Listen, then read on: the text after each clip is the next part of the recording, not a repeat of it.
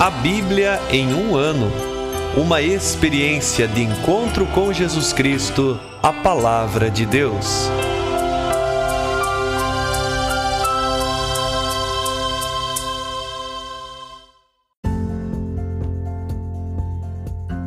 Olá, eu sou Alesiandro, seminarista da Diocese de Ponta Grossa, Paraná. Você está ouvindo o podcast A Bíblia em um ano. Usando um plano de leitura cronológico, vamos ler a Bíblia inteira em 365 dias, descobrindo como a história da salvação se desdobra e se atualiza em nossas próprias vidas e na vida da Igreja. Estamos usando a Bíblia Católica com a tradução oficial da Conferência Nacional dos Bispos do Brasil.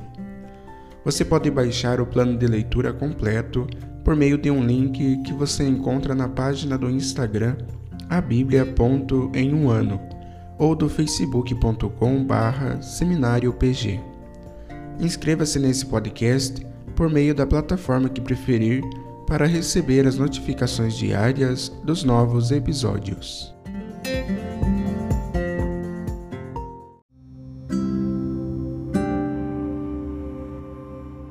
Olá, eu sou o Padre Joel Nalepa, da Diocese de Ponta Grossa, no Paraná.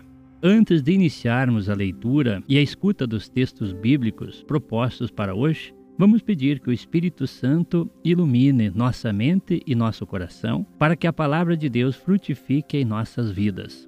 Em nome do Pai, do Filho e do Espírito Santo. Amém. Vindo Espírito Santo, enchei os corações dos vossos fiéis e acendei neles o fogo do vosso amor. Enviai o vosso Espírito, e tudo será criado, e renovareis a face da terra. Oremos. Ó Deus, que instruístes os corações dos vossos fiéis, com a luz do Espírito Santo, fazei que apreciemos retamente todas as coisas, segundo o mesmo Espírito, e gozemos sempre de Sua consolação. Por Cristo nosso Senhor. Amém.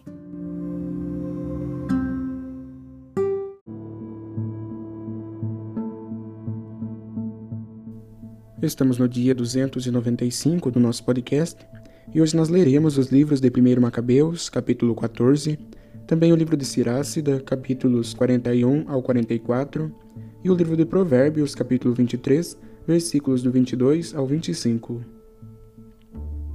1 Macabeus, capítulo 14 No ano 172, o rei Demétrio reuniu seu exército e partiu para a Média Tensionava ali recrutar reforços com os quais pudesse vencer Trifão. Arsaces, rei da Pérsia e da Média, soube que Demétrio havia penetrado em seus domínios e mandou um de seus generais com a ordem de prendê-lo vivo. O general partiu e desbaratou o exército de Demétrio, conseguindo capturá-lo. Conduziu-o então à presença de Arsaces, o qual o lançou à prisão. A terra de Judá conheceu a paz por todos os dias de Simão. Ele procurou o bem de sua nação, e a eles agradou a sua autoridade, assim como sua glória, todos os seus dias. Além de outros títulos de glória, tomou Jope e fez dela o seu porto, abrindo acesso às ilhas do mar. Alargou os limites da nação, mantendo sob seu controle o país e recuperando muitos prisioneiros. Apoderou-se de Gazara, de Betzur e da cidadela, de onde removeu as impurezas e não havia quem lhes resistisse. Cada um pôde cultivar a terra com segurança. A terra lhes dava seus produtos, e as árvores das planícies os seus frutos. Os anciãos sentavam-se nas praças, todos conversando sobre o bem-estar, enquanto os jovens revestiam-se de garbo, endossando suas armaduras. Abasteceu as cidades com mantimentos e dotou-as de meios de defesa e a fama de sua glória ressoou até as extremidades da terra. Consolidou a paz sobre o país, e Israel se alegrou com grande júbilo. Podia cada um ficar sentado debaixo de sua vinha e sua figueira, e não havia quem medo lhes metesse. Foi reprimido quem os atacava em seu país, e até reis foram vencidos nesses dias. Ele amparou todos os humilhados do seu povo, observou a lei e eliminou todos os ímpios e malvados. De glória recobriu o lugar santo, do santuário as alfaias completou. Ao se saber em Roma e também em Esparta que Jonatas havia morrido, todos sentiram profundo pesar. Sendo, porém, informados de que Simão, seu irmão, se tornara sumo sacerdote em seu lugar, e mantinha o controle da região e suas cidades. Escreveram-lhe em placas de bronze para renovar com ele a amizade e a aliança, outrora contraídas com Judas e Jonatas, seus irmãos. Essas placas foram lidas perante a Assembleia em Jerusalém. Quanto à carta enviada pelos espartanos, eis a cópia. Os magistrados e a cidade dos espartanos a Simão, sumo sacerdote, aos anciãos e sacerdotes e a todo o povo dos judeus, seus irmãos, saudações. Os embaixadores que enviastes ao nosso povo informaram-nos da vossa glória e honra, enchendo-nos de alegria com a sua vinda. As declarações que eles fizeram nas assembleias do nosso povo, nós as transcrevemos nestes termos. Numênio, filho de Antíoco, e Antípatro, filho de Jazão, embaixadores dos judeus, vieram até nós para renovar a amizade conosco. O povo achou conveniente receber estes homens com todas as honras e incluir a cópia de suas palavras nos livros das atas públicas, a fim de que o povo de Esparta conserve a sua lembrança. Além disso, remetemos uma cópia de tudo ao sumo sacerdote Simão. Depois, Simão enviou Numênio a Roma com um grande escudo de ouro, de mil libras de peso, para confirmar a aliança com eles. Ao tomar conhecimento desses fatos, o povo começou a dizer: Que prova de gratidão oferecemos a Simão e a seus filhos? Pois mostrou-se valente ele com seus irmãos e a casa do seu pai, e combateu os inimigos de Israel, repelindo-os e assegurando a Israel a liberdade. Gravaram então uma inscrição em placas de bronze, que foram afixadas em colunas no Monte Sião. Eis a cópia do texto. No dia 18 de Elu, do ano 172, que é o terceiro ano de Simão, sumo sacerdote, no átrio do povo de Deus, numa grande assembleia de sacerdotes do povo, de dirigentes da nação e de anciãos do país, foi tornado público o seguinte: Como estavam ocorrendo muitas guerras na região, Simão, filho de Matatias, da descendência de Joaribe, como também seus irmãos, expuseram-se ao perigo e fizeram frente aos adversários da nação, a fim de que o lugar santo e a lei permanecessem firmes. Assim enalteceram sua nação com uma glória imensa. Jonatas, depois de unificar a nação e exercer o cargo de sumo sacerdote, foi juntar-se a seus antepassados. Então, os inimigos dos judeus quiseram invadir e devastar o território e estender a mão contra o lugar santo. Mas Simão levantou-se contra eles e combateu por sua nação. Gastou muito do seu dinheiro para fornecer armas aos homens do exército do seu povo e pagar-lhes o soldo.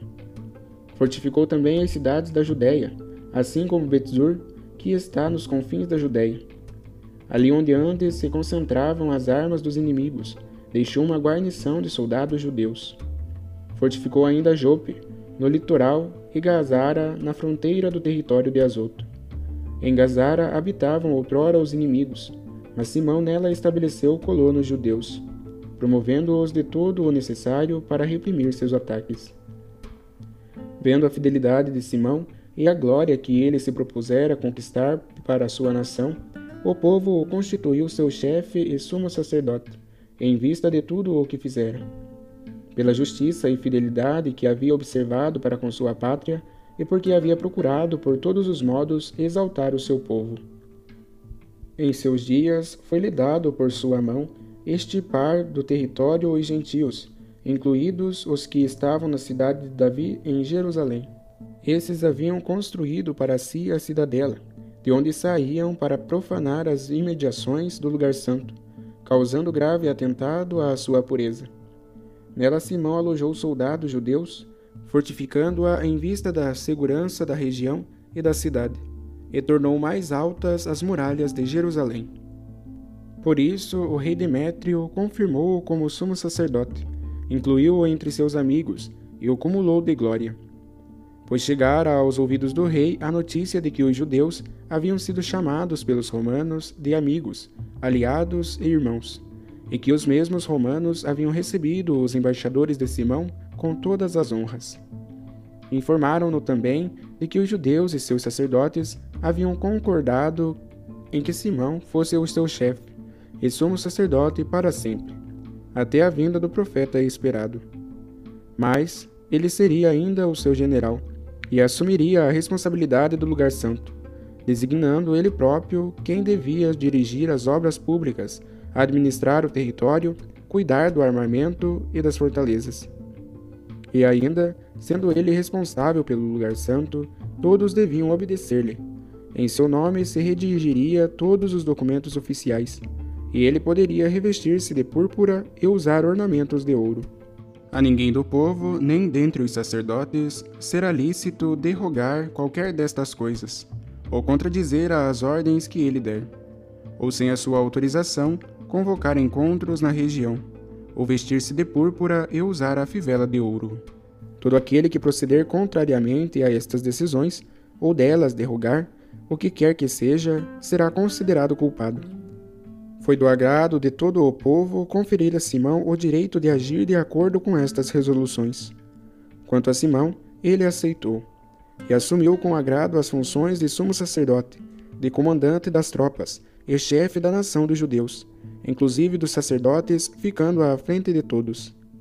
Mandaram gravar este documento em placas de bronze e colocá-lo no recinto do lugar santo, em lugar bem visível. Uma cópia do texto devia ficar no tesouro, à disposição de Simão e de seus filhos.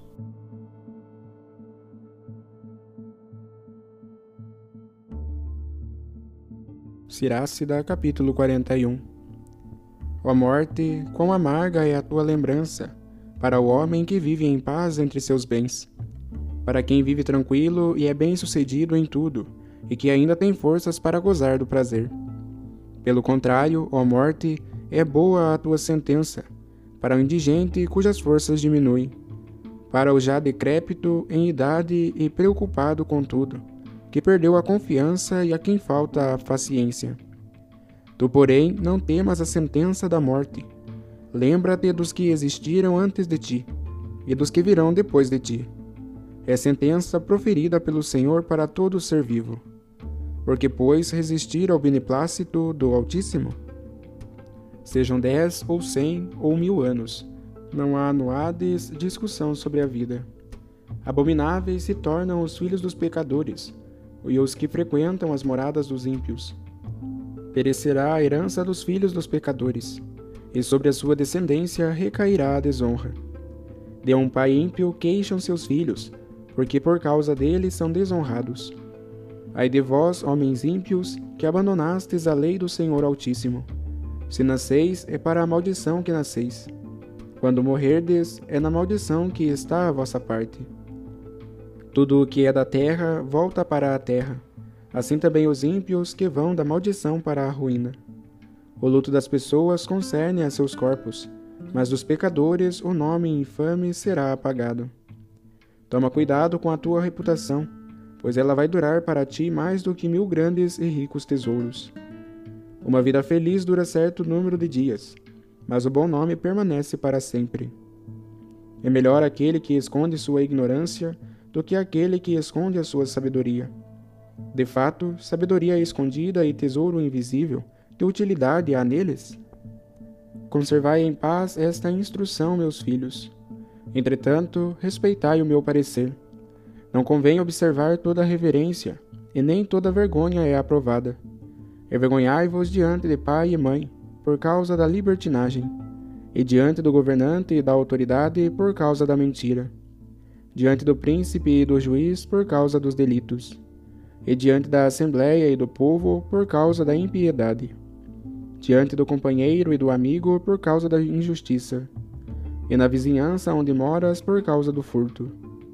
Envergonha-te diante da verdade de Deus e de sua aliança por apoiar os cotovelos sobre a mesa, por desdenhar o que dás ou o que recebes, por não responder para os que te saúdam, por dirigir olhares à prostituta, por evitar o encontro com um parente, por tirar uma parte e não restituir, por olhar para a mulher do próximo, pela curiosidade para com a sua serva. Não te aproximes do seu leito. Envergonha-te diante dos amigos, por palavras injuriosas, e não ofendas depois de dar. Capítulo 42 Envergonha-te ainda por repetir palavra ouvida, e por revelar segredo escondido. É assim que realmente não te envergonharás, mas encontrarás graça diante de todos. Não te envergonhes, porém, das seguintes coisas, e não faças acepção de pessoas a ponto de pecar. Da lei do Altíssimo e da sua aliança, e da sentença que faz justiça mesmo ao ímpio de fazer as contas com os sócios e companheiros de viagem, e da partilha da herança alheia, da exatidão da balança e dos pesos, e da compra de muito ou de pouco. Não tenha vergonhas também do preço da compra do que foi negociado, e ainda da frequente correção dos filhos, e de fazer sangrar as costas do servo mau. Com mulher curiosa é bom lacrar os documentos. Onde são muitas as mãos, passa a chave e o que entregas em depósito, faze contar e pesar. O que deres e receberes, anota por escrito. Não te vergonhas de corrigir o insensato e tolo, nem o velho acusado de libertinagem. Assim te mostrarás realmente instruído e receberás a aprovação de todos. Uma filha é para o pai preocupação secreta, e a inquietação por ela tira o sono na adolescência para que não passe da idade, seja casada para que não seja repudiada, enquanto virgem para que não seja violada, e se encontre grávida na casa paterna, desposada com seu marido, para que não incorra em faltas, ou coabitando com ele para que não fique estéril. Em relação à filha desenvolta, redobra a vigilância, para que não te faça cair na zombaria dos teus inimigos na maledicência da cidade e no desprezo da plebe, e tem vergonha no ajuntamento do povo. Que ela não exiba a beleza para qualquer homem, e não frequente a companhia das mulheres casadas. Pois, assim como é da roupa que sai a traça, assim é da mulher que procede a malícia feminina. É melhor a dureza do homem que a indulgência da mulher. A mulher desavergonhada expõe o marido à infâmia. Vou agora recordar as obras do Senhor, e aquilo que vi vou descrever. Pelas palavras do Senhor foram feitas as suas obras, e de acordo com a sua vontade realizou-se a sua decisão. O sol brilhante contempla todas as coisas, e a obra do Senhor está cheia da sua glória. Os anjos do Senhor não são capazes de descrever todas as suas maravilhas. O Senhor confirmou os seus exércitos, para que continuassem firmes diante de sua glória. Ele sonda o abismo e o coração humano, e penetra em todas as suas astúcias. Pois o Senhor conhece toda a ciência e controla os sinais do tempo. Ele manifesta o que passou e o que vai acontecer, e revela os vestígios das coisas ocultas. Nenhum pensamento lhe escapa, e nenhuma palavra lhe fica escondida. Põe em ordem as maravilhas de sua sabedoria, pois só ele existe antes dos séculos e para sempre. Nada lhe é acrescentado e nada tirado, e ele não precisa do conselho de ninguém. Como são desejáveis todas as suas obras, até a menor centelha que se possa contemplar. Tudo isso vive e permanece para sempre, e em todas as circunstâncias tudo lhe obedece. Todas as coisas existem aos pares, uma frente à outra, e ele nada fez de incompleto. Uma coisa completa a bondade da outra quem, pois, se fartará de contemplar a sua glória? Capítulo 43 Glória das alturas é o límpido firmamento. Eis a visão do céu num espetáculo de glória. O sol aparecendo proclama ao sair: Coisa maravilhosa é a obra do excelso. No seu meio-dia abrasa a terra. Quem poderá resistir diante do seu ardor? Como quem acende a fornalha para os trabalhos a fogo, o sol queima as montanhas três vezes mais, exalando vapores ardentes, e refulgindo com seus raios ofusca os olhos. Grande é o Senhor que o criou e a cujas ordens ele acelera a rota. Também a lua, pontual em suas fases, indica as datas e é um sinal do tempo. Da lua vem o sinal do dia festivo, é um luzeiro que diminui até desaparecer. É dela que o mês recebe o nome, enquanto cresce maravilhosamente até ficar cheia. Instrumento dos exércitos celestes, ela rebrilha esplendidamente no firmamento do céu.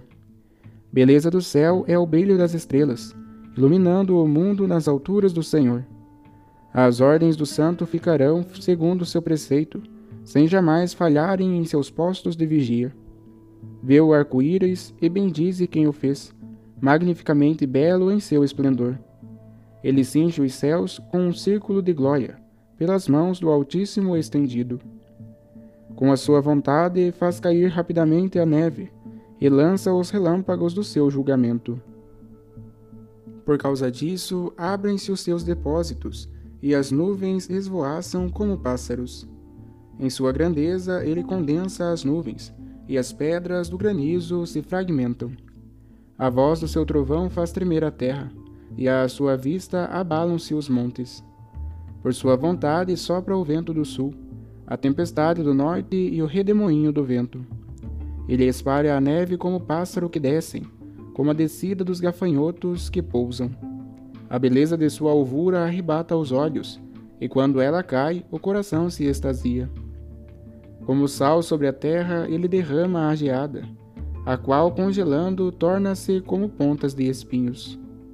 O vento frio do norte põe-se a soprar, faz condensar-se o gelo sobre a água. Sobre qualquer lago ou lagoa se abate, como de uma couraça revestindo a água. É ainda o vento que devora as montanhas e abrasa o deserto, consumindo o verde como fogo. Remédio de tudo isso é a névoa que vem rápida, e o orvalho que sucede ao calor traz a alegria. Com seu desígnio, o Senhor aplacou o oceano, e nele plantou as ilhas. Os que navegam pelo mar descrevem seus perigos, e ficam admirados com o que ouvimos a respeito. Há nele coisas estranhas e maravilhosas, vários tipos de feras e animais e criaturas monstruosas. Pelo Senhor, porém, seu mensageiro chega à meta, e por sua palavra se coadunam todas as coisas. Por muito que digamos, ainda nos faltarão palavras. Eis, pois, o resumo dos discursos. Ele é tudo, glorificando-o de que seremos ainda capazes? Pois ele é grande, acima de todas as suas obras o Senhor é terrível e soberanamente grande, e admirável é seu poder. Glorificando-o, exaltai o Senhor quanto puderes, pois estará sempre mais acima, e admirável é sua grandeza. Para exaltá-lo, redobrai as forças, e não vos canseis, pois não chegareis ao fim. Quem jamais ouviu para poder descrevê-lo? E quem o engrandecerá como ele é? Muitas coisas escondidas são ainda maiores pois vimos apenas poucas das suas obras. O Senhor é quem fez todas as coisas, e aos que agem com piedade concedeu a sabedoria. Capítulo 44 Façamos o elogio dos homens ilustres, nossos pais, através das gerações. O Senhor manifestou uma imensa glória, a sua grandeza desde os tempos antigos. Alguns exerceram o poder em seus domínios, foram renomados em força e dotados de prudência, e fizeram anúncios em profecias. Outros guiaram o povo com seus conselhos e com a sua habilidade em escrever, e na sua instrução estavam as palavras da sabedoria. Outros ainda escogitaram cantos melodiosos e compuseram os poemas das Escrituras. Outros foram ricos e dotados de força, zelosos na busca da beleza e viveram em paz nas suas casas. Todos esses alcançaram glória entre as gerações do seu povo, já louvados desde o dia de sua vida. Os que deles nasceram deixaram um nome, que faz recordar os seus louvores. Outros não deixaram lembrança alguma, desaparecendo como se não tivessem existido. Nasceram, mas é como se não tivessem nascido, e assim também seus filhos depois deles. Estes, porém, são homens generosos, pois seus gestos de bondade não foram esquecidos. Eles permanecem com os seus descendentes, seus netos são a sua melhor herança. A descendência deles mantém-se fiel às alianças, e graças a eles também os seus filhos. Seus corpos estão sepultados na paz, e seu nome dura através das gerações. Os povos proclamem a sua sabedoria, e a assembléia celebre o seu louvor. Enoque agradou a Deus e foi arrebatado ao paraíso, para levar a conversão às nações. Noé foi reconhecido como o perfeito justo, e no tempo da cólera tornou-se mediador da reconciliação. Graças a ele sobreviveu um resto na terra, quando houve o dilúvio. Com ele foram firmadas alianças eternas, para que ninguém mais fosse aniquilado pelo dilúvio. Abraão, grande pai de uma multidão de nações, não teve mácula em sua glória. Observou a lei do Altíssimo e fez com ele uma aliança. Ratificou esta aliança na sua carne e foi reconhecido fiel na prova. Por isso, com juramento, Deus lhe prometeu abençoar todas as nações em sua descendência, multiplicando-a como o pó da terra. E exaltou sua posteridade como as estrelas, dando-lhe em herança o território de um mar a outro, e desde o rio até as extremidades da terra. Também a Isaac renovou o juramento por causa de Abraão, seu pai. O Senhor lhe deu a bênção de todas as nações, e confirmou a aliança sobre a cabeça de Jacó. Distinguiu-o com suas bênçãos e deu-lhe a herança. Dividiu-a em partes e a distribuiu entre as doze tribos. Fez sair dele um homem de bem, que encontrou favor aos olhos de todos.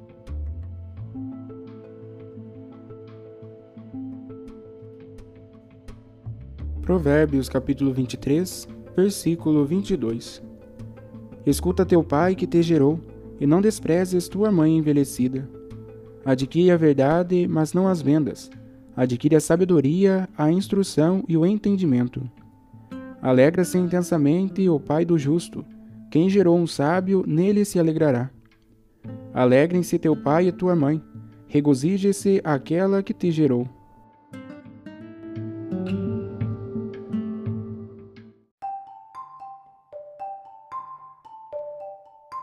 Olá, sou o Padre Jaime Roça, da Diocese de Ponta Grossa, no Paraná. Estamos acompanhando a leitura da Bíblia em um ano. Hoje ouvimos a leitura do capítulo 14 do primeiro livro dos Macabeus, os capítulos 41 a 44 do livro do Eclesiástico e quatro versículos do capítulo 23 do livro dos Provérbios. O primeiro livro dos Macabeus nos relata um período de tranquilidade, de paz e de progresso do povo judeu. É o período do governo de Simão, que foi constituído sumo sacerdote, comandante das tropas e chefe da nação dos judeus. Nesse capítulo há a exaltação da figura de Simão. Assim diz o texto: A terra de Judá conheceu paz por todos os dias de Simão. Ele procurou o bem de sua nação e a eles agradou a sua autoridade. O reconhecimento da autoridade e do poder de Simão ultrapassou as fronteiras de Israel, de tal modo que tanto Esparta como Roma renovaram a aliança com os judeus após a morte de Jonatas. Assim, tanto Esparta como Roma reconhecem o valor deste homem que lutou bravamente pela unidade do povo. Deste modo, Simão é homenageado e os seus feitos são registrados em placas de bronze. Nos capítulos lidos do livro do Eclesiástico, nós ouvimos diversos conselhos e referências a variados assuntos. Assim, por exemplo, fala-se da morte, do castigo dos ímpios e também da vergonha Porém, o que eu gostaria de destacar são dois aspectos. Em primeiro lugar, o elogio e o louvor de Deus na criação e na história. Deus que chama à existência todas as coisas pela força de Sua palavra. Nas obras da criação se manifesta a glória de Deus. Grande é o Senhor, afirma um dos versículos. E por isso o texto conclui: por muito que digamos, ainda nos faltarão palavras. Eis, pois, o resumo dos discursos. Ele é tudo. Em segundo lugar, o capítulo 44 inicia um longo elogio aos antepassados. Façamos o elogio dos homens ilustres, nossos pais, através das gerações. Neste capítulo, foi, faz-se o elogio de Enoque, Noé, Abraão, Isaac e Jacó. Nesse sentido, percebemos uma relação muito grande entre esse trecho e o que ouvimos do primeiro livro dos Macabeus, quando se faz o elogio de Simão. E mesmo os versículos do livro dos Provérbios são um convite a respeitar os pais, reconhecendo a sua importância através dos quais aprendemos a sabedoria, a instrução e o entendimento. Assim como somos convidados a nos alegrar com a sabedoria dos mais velhos, somos convidados a dar alegria aos nossos pais pelo estilo de vida que vivemos, traduzindo na própria vida aquilo que nos foi transmitido. Como conclusão, para a vivência do nosso dia, somos convidados a viver no louvor. Louvor a Deus pelas obras da criação e pela vida recebida reconhecer que Deus é o tudo e, por outro lado, louvar as pessoas que nos transmitiram tantos exemplos através do seu estilo de vida, mas principalmente por causa de sua coerência e convicção na vivência e construção dos valores.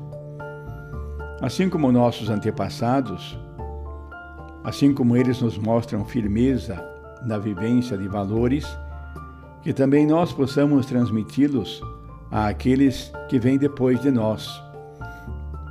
Que Deus, Pai, Filho e Espírito Santo, nos abençoe e nos guarde. Amém.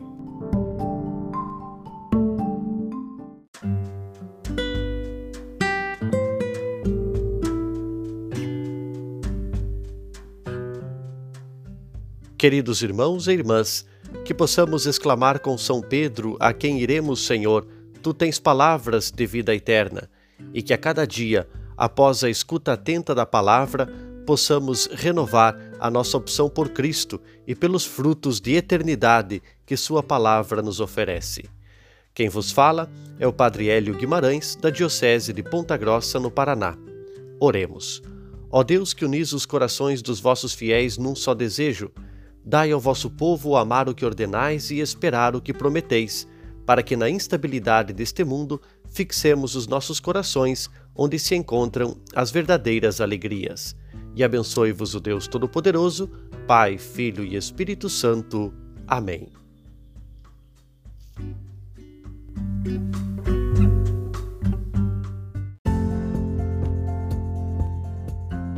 Você acaba de ouvir mais um episódio do podcast A Bíblia em um Ano. Continue nesse bom propósito de ouvir, ler e praticar a palavra de Deus. Rezemos por todos que estão fazendo este caminho de leitura da Bíblia. Procure também participar da sua comunidade. A permissão para uso do plano de leitura The Bible in a Year com o Padre Mike Schmitz e Jeff Kevins foi concedida por Ascension. A versão original pode ser baixada em ascensionpress.com. Todos os direitos desse plano estão reservados à Ascension. Os demais conteúdos do podcast não são criados, revisados ou apoiados por Ascension. Até amanhã!